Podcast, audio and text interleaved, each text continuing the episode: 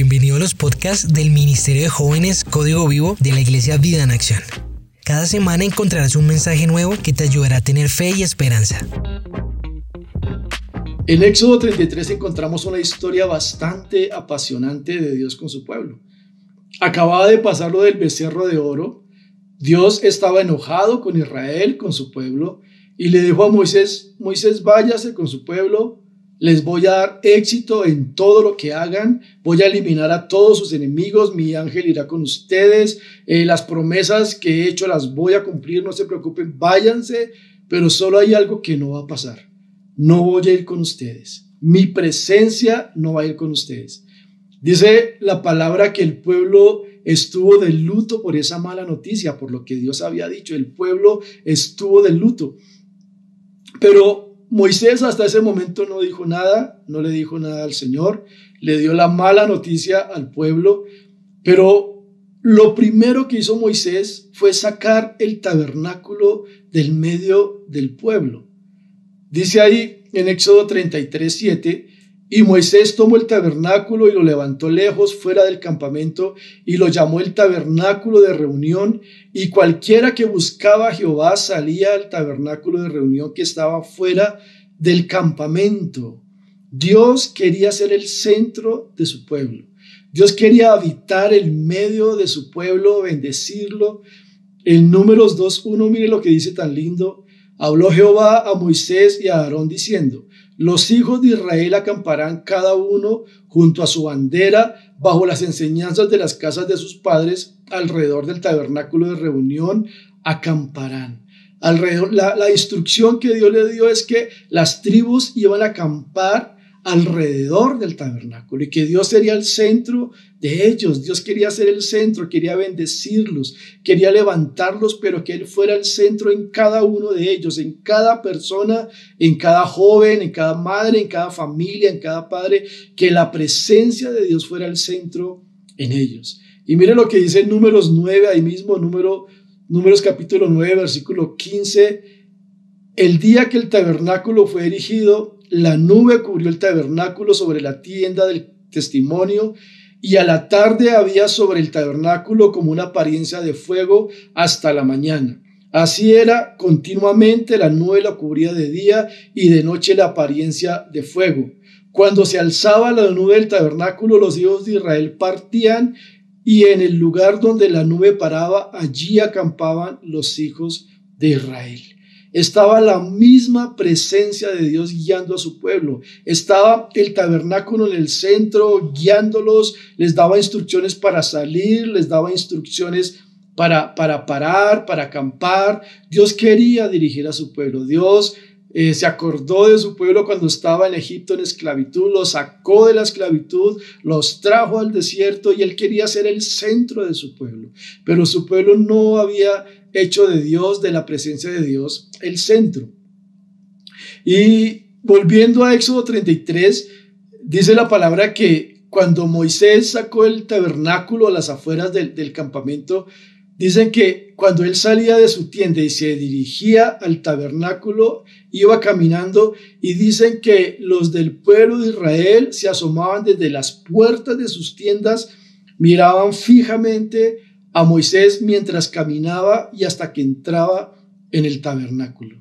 Dice que bajaba la nube del Señor eh, y que Dios hablaba con Moisés cara a cara. Pero es increíble cómo dice la palabra que cuando bajaba la nube, bajaba la presencia del Señor, las familias adoraban desde la puerta de sus tiendas. Estaba la presencia ya apartado y estas familias adoraban desde lejos. ¿Tú cómo estás adorando al Señor? ¿Lo estás adorando de cerca? ¿Estás contemplando su hermosura o estás adorándolo desde lejos? No estás aprovechando, no estás disfrutando la presencia del Señor. Este pueblo, estas familias adoraban a Dios desde lejos, no disfrutaban de su presencia. Ahí Éxodo 33, 10 dice, y viendo todo el pueblo la columna de nube que estaba a la puerta del tabernáculo, se levantaba cada uno a la puerta de su tienda y adoraba. La palabra clave aquí es adorar. Dios está buscando adoradores que le adoren en espíritu y en verdad. Y eso fue lo que el Señor Jesús le dijo a la samaritana. Cuando pasó por ahí, se encontró con ella, le pidió agua a, esta mujer y empezó a evangelizarle, empezó a llevarle el evangelio. Lo encontramos en Juan 4:20. Así que dígame, le, le preguntó la samaritana, ¿por qué ustedes los judíos insisten en que Jerusalén es el único lugar donde se debe adorar? Mientras que nosotros los samaritanos afirmamos que es aquí en el monte Gerizim, donde adoraron nuestros antepasados. Jesús le contestó, créeme, querida mujer, que se acerca el tiempo en que no tendrán importancia si se adora al Padre en este monte o en Jerusalén. Ustedes los samaritanos saben muy poco acerca de aquel a que adoran, mientras que nosotros los judíos conocemos bien a quien adoramos, porque la salvación viene por medio de los judíos. Pero se acerca el tiempo, de hecho ya ha llegado, cuando los verdaderos adoradores adorarán al Padre en espíritu y en verdad. El Padre busca personas que le adoran de esta manera, pues Dios es espíritu, por eso todo el que le adora debe adorarlo en espíritu y en verdad. Dios abordó aquí, el Señor Jesús abordó aquí un tema importantísimo con esta samaritana y es la adoración. Le dijo, la hora ha llegado cuando los verdaderos adoradores adorarán al Padre en espíritu y en verdad. Cuando decía la hora ha llegado es porque Jesucristo había, había llegado. Y que el Padre, le dijo, el Padre está buscando adoradores que le adoren en espíritu y en verdad. Mm, pero vemos que el Señor Jesús descalificó la adoración de la samaritana. Ella estaba convencida que estaba adorando a Dios como se debía. Y él le dice, ustedes los samaritanos saben muy poco acerca de aquel que adoran. Algo muy parecido como le estaba pasando al pueblo de Israel con Moisés. Ellos estaban lejos, estaban desde sus casas, desde sus tiendas y adoraban de lejos y no conocían a Dios. Cuando Moisés entraba al tabernáculo, dice la palabra que hablaba con él cara a cara como dos amigos, pero el pueblo en general no le conocía, estaba lejos, le miraba desde lejos, incluso le tenía miedo a Dios. ¿Cómo estamos adorando al Señor? ¿Tú estás convencido que tu vida, que la adoración que tienes con Dios es real? ¿Es verdadera? ¿Es la adoración que Dios quiere que tengas? ¿O nos, está, o nos estará pasando lo de la samaritana que estaba convencida que estaba adorando al Señor y el Señor le dijo, no, usted no sabe, usted no conoce al que está adorando. Es importante que aprendamos por su palabra, por, por lo que Dios nos habla, cómo es adorar. ¿Cuál es la adoración? ¿Cuál es la adoración que le agrada al Señor? Es importante aprender por medio de la palabra cómo se debe adorar, cómo se debe adorar, adorar de forma correcta para no cometer el error de esta samaritana o del pueblo de Israel en el desierto, que adoraban de lejos. Fuimos creados para adorar toda la humanidad, todo lo que respire, alabe a Jehová, dice, dice la palabra del Señor. Aún los pajaritos, los animales, las plantas adoran al Señor. Yo vivo en el monte, vivo, estoy rodeado de árboles y es increíble las madrugadas cuando uno está en el devocional con Dios, todos los pajaritos cantando durísimo, adorando al Señor, todo lo que respire, alabe a Jehová.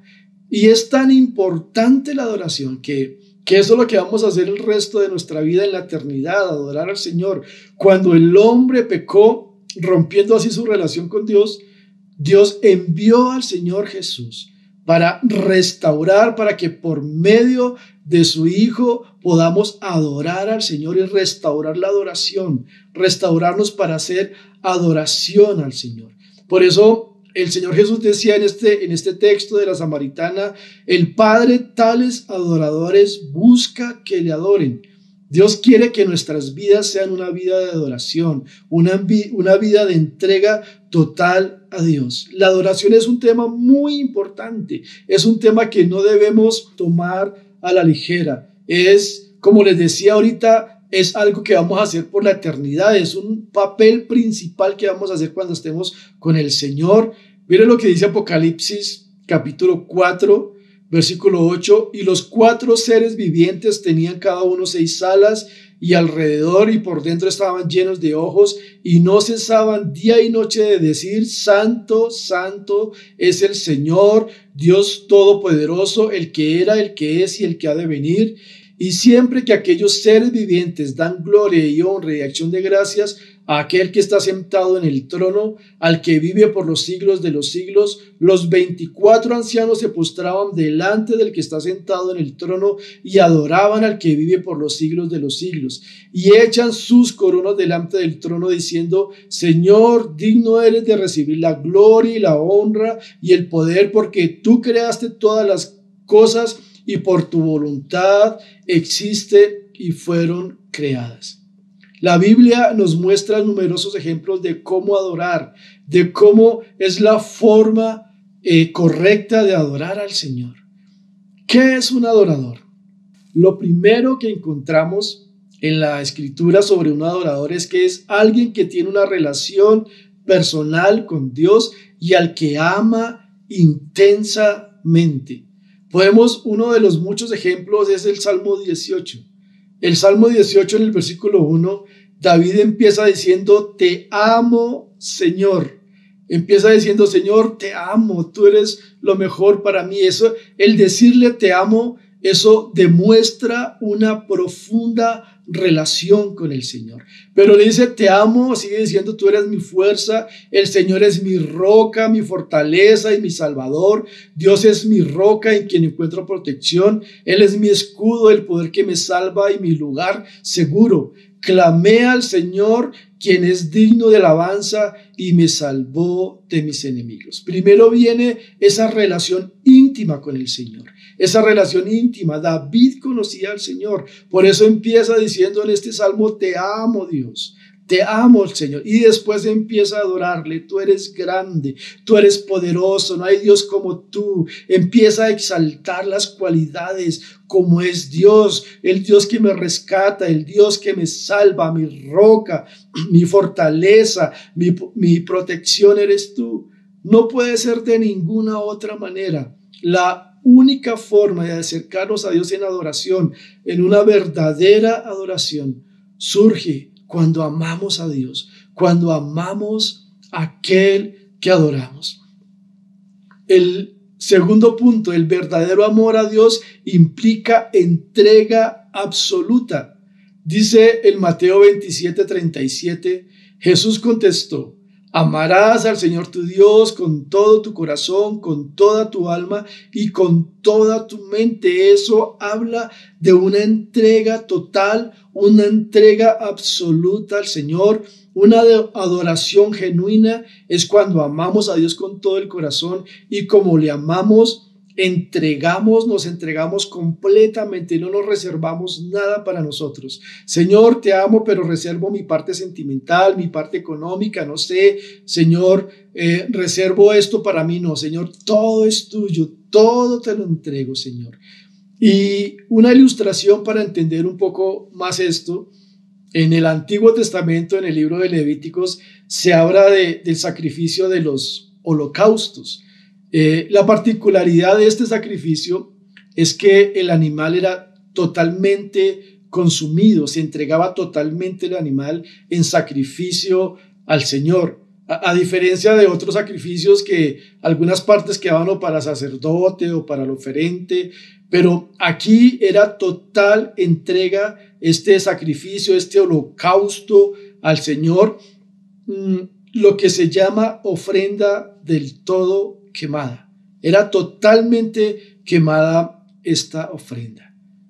Cuando adoramos al Señor, cuando nos rendimos en ofrenda, en adoración al Señor, es una ofrenda del todo quemada. Señor, me ofrezco totalmente con mis virtudes, con mis defectos, con mis fortalezas, con mis debilidades, cuando no nos reservamos nada para nosotros, cuando entregamos una genuina adoración al Señor, no nos reservamos nada para nosotros. El apóstol Pablo tenía este tipo de sacrificio en mente cuando exhortaba a los cristianos en Roma. Dice Romanos 12.1, por lo tanto, amados hermanos, les ruego que entreguen su cuerpo a Dios por todo lo que él, ha hecho a favor de ustedes. que sea un sacrificio vivo y santo, la clase de sacrificio que a Él le agrada. Esta es la verdadera forma de adorarnos. Y que la adoración, muchas veces la adoración no es fácil. Nuestro cuerpo no quiere, los problemas a veces quieren tomar nuestra mente. Dice ahí que con toda nuestra mente, nuestro corazón. Y a veces cuando venimos a adorar al Señor, entregar nuestra vida, a veces no es fácil. Por eso es un sacrificio, por eso es una ofrenda. Este cuerpo, esta carne pide tantas cosas, pero cuando nos ofrecemos a Dios con sacrificio del todo quemado, un sacrificio total al Señor, Señor, te entrego cada área de mi vida. Te entrego el área, Señor. Mira, estoy pecando. Mira esta área que ha sido tan difícil, Señor. Te la entrego. Te entrego mis sueños. Te entrego todo lo que soy. Esa es una ofrenda, una verdadera adoración delante del Señor. Y eso fue lo que hizo el Señor. El Señor Jesús se entregó totalmente por nosotros. Dice Efesios 5:2, vivan una vida llena de amor, siguiendo el ejemplo de Cristo él nos amó y se ofreció a sí mismo como sacrificio por nosotros, como aroma agradable a Dios. Una adoración que nos sacrifiquemos, así como hizo el Señor Jesús. Dice que el Señor Jesús es nuestro mayor ejemplo de entrega total. El Señor Jesús entregó todo renunció al cielo, renunció allá a estar viviendo como un rey, como Dios, como lo que es, se bajó, se despojó de todo eso, vivió entre nosotros, murió en la cruz del Calvario por nuestros pecados. Él no merecía morir. Pero dijo, Padre, me entrego totalmente, entrego todo lo que soy. No se reservó nada para Él, lo entregó todo para nosotros. Y vuelvo a repetir ese versículo. Vivan una vida llena de amor, siguiendo el ejemplo de Cristo. Él nos amó y se ofreció a sí mismo como sacrificio por nosotros, como aroma agradable a Dios. ¿Cómo es tu vida? Y te pregunto, ¿cómo es tu vida? y contéstate tú mismo. ¿Tienes una vida de adoración? ¿Una vida que le estás entregando todo al Señor? Porque a veces sacamos la disculpa de que no, el Señor sabe que soy polvo, el Señor sabe que soy carne, que soy hombre, que peco y que soy débil. ¿Cómo es tu vida de adoración delante del Señor? ¿Le has, le has entregado todo? Tus deseos, tus deseos sexuales, tus deseos que pide la carne, tus deseos, tus sueños, tus anhelos, por lo que tanto te preocupas, esta cuarentena, el temor, todo se lo has entregado al Señor y estás viviendo una vida, como dice aquí, como aroma agradable al Señor. En este momento tu familia es un aroma agradable al Señor en medio de lo que estamos viviendo o Dios solo está viendo preocupaciones, duda, temor. Estás adorando al Señor en todo lo que es tu vida, no solo con canciones. Y las canciones son hermosas y hacen parte de la adoración. Pero Dios está buscando adoradores que le adoren en espíritu y en verdad. Y siguiendo este hilo, siguiendo este contexto, lo tercero es que adorar a Dios implica también sumisión y obediencia. No podemos amar, no podemos adorar, no podemos eh, estar en intimidad con Dios sin obedecerle, sin habernos rendido todo a Él. Señor, ¿qué quieres que haga? Señor, ¿cuáles son los proyectos que tú tienes para mí? Señor, ¿a qué quieres que renuncie? ¿A qué persona quieres que saques de mi vida? Eh, Señor, lo rindo todo a ti. No podemos adorarle sin haber rendido nuestra voluntad a Él. Y esa es una lucha muy dura, que queremos hacer nuestra voluntad, queremos hacer nuestros proyectos, lo que nos parece bien, pero Señor, rindo mi voluntad. Señor, tú eres el que mandas. Tú tienes lo mejor para nosotros. Tienes pensamientos para lo bueno y no para lo malo, para darme un futuro y una esperanza, Señor. Lo rindo todo a ti, Señor. Y hemos visto un buen ejemplo en lo que leímos de Apocalipsis. Y dicen que ellos ponían sus coronas y las ponían delante del trono, las ponían delante del Señor. Y cuando ponemos nuestras coronas delante del Señor, esto quiere decir que nos rendimos totalmente a Él. Nos rendimos totalmente al que tiene el control de la situación, al que dice no tengas miedo, yo estoy aquí, hoy rinde, rinde tus coronas delante del Señor. ¿Cuál puede ser tu corona? Puede ser el orgullo, la autosuficiencia, el miedo, el querer tener el control de todo. Hay tantas cosas que tenemos que rendir delante del Señor. El Señor quiere que la adoremos en espíritu y en verdad. Y este es el tiempo de adorarlo. Una verdadera adoración es cuando tenemos total y absoluta obediencia delante del Señor. Si no lo obedecemos al Señor, si no rendimos nuestras vidas delante de Él cuando venimos a cantar y venimos a orar, son solo expresiones bonitas de labios. Son canciones bonitas que estamos cantando.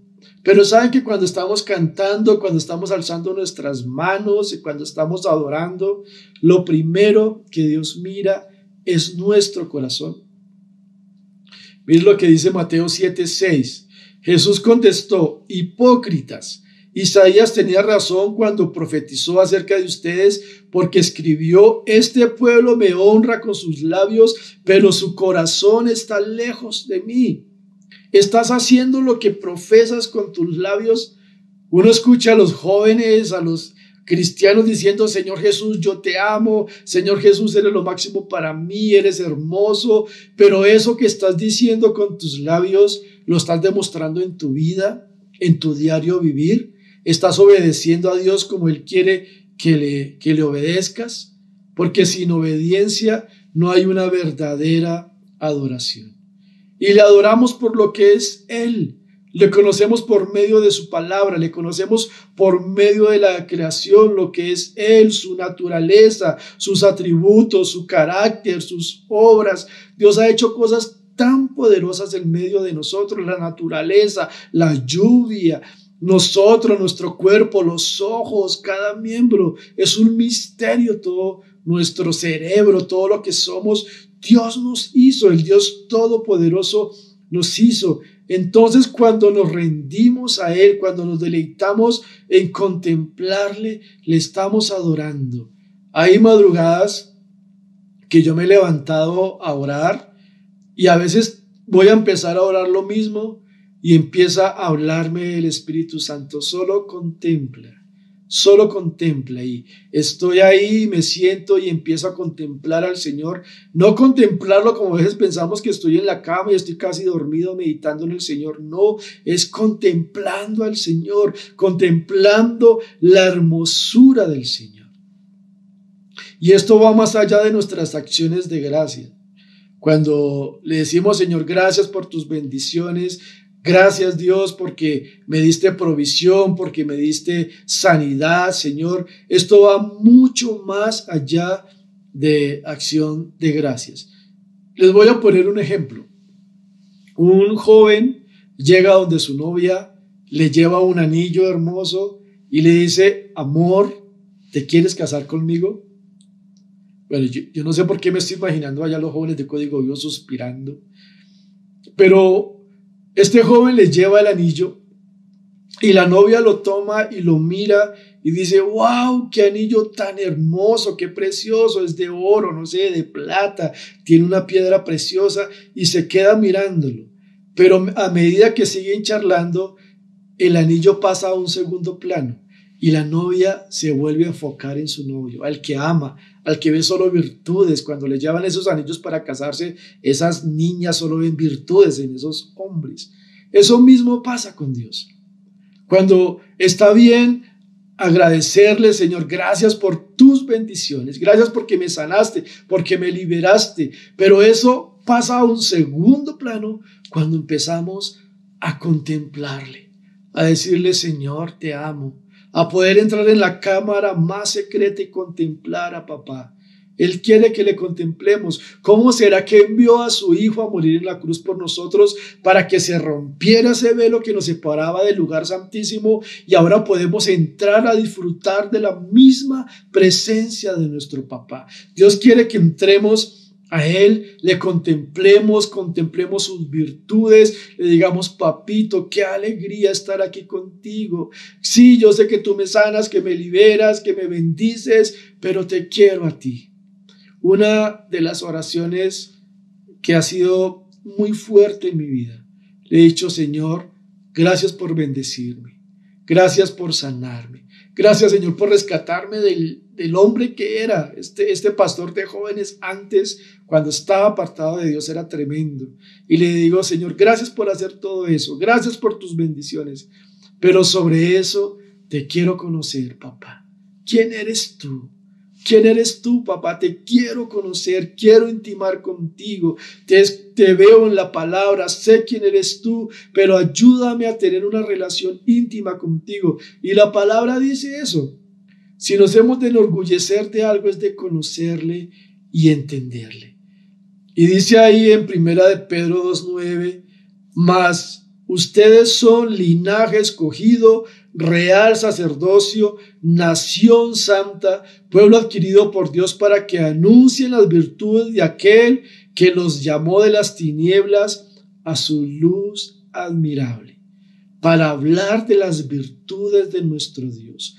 Cuando nos enamoramos de Dios, cuando nos sujetamos a Él, cuando le obedecemos, cuando entregamos todo lo que somos, cuando hablamos de sus virtudes, cuando hablamos cuando llevamos el Evangelio a las personas que lo necesitan, estamos viviendo una vida plena de adoración. No es solo cantar, no es solo orar, es tener una vida de adoración, una vida plena de obediencia al Señor.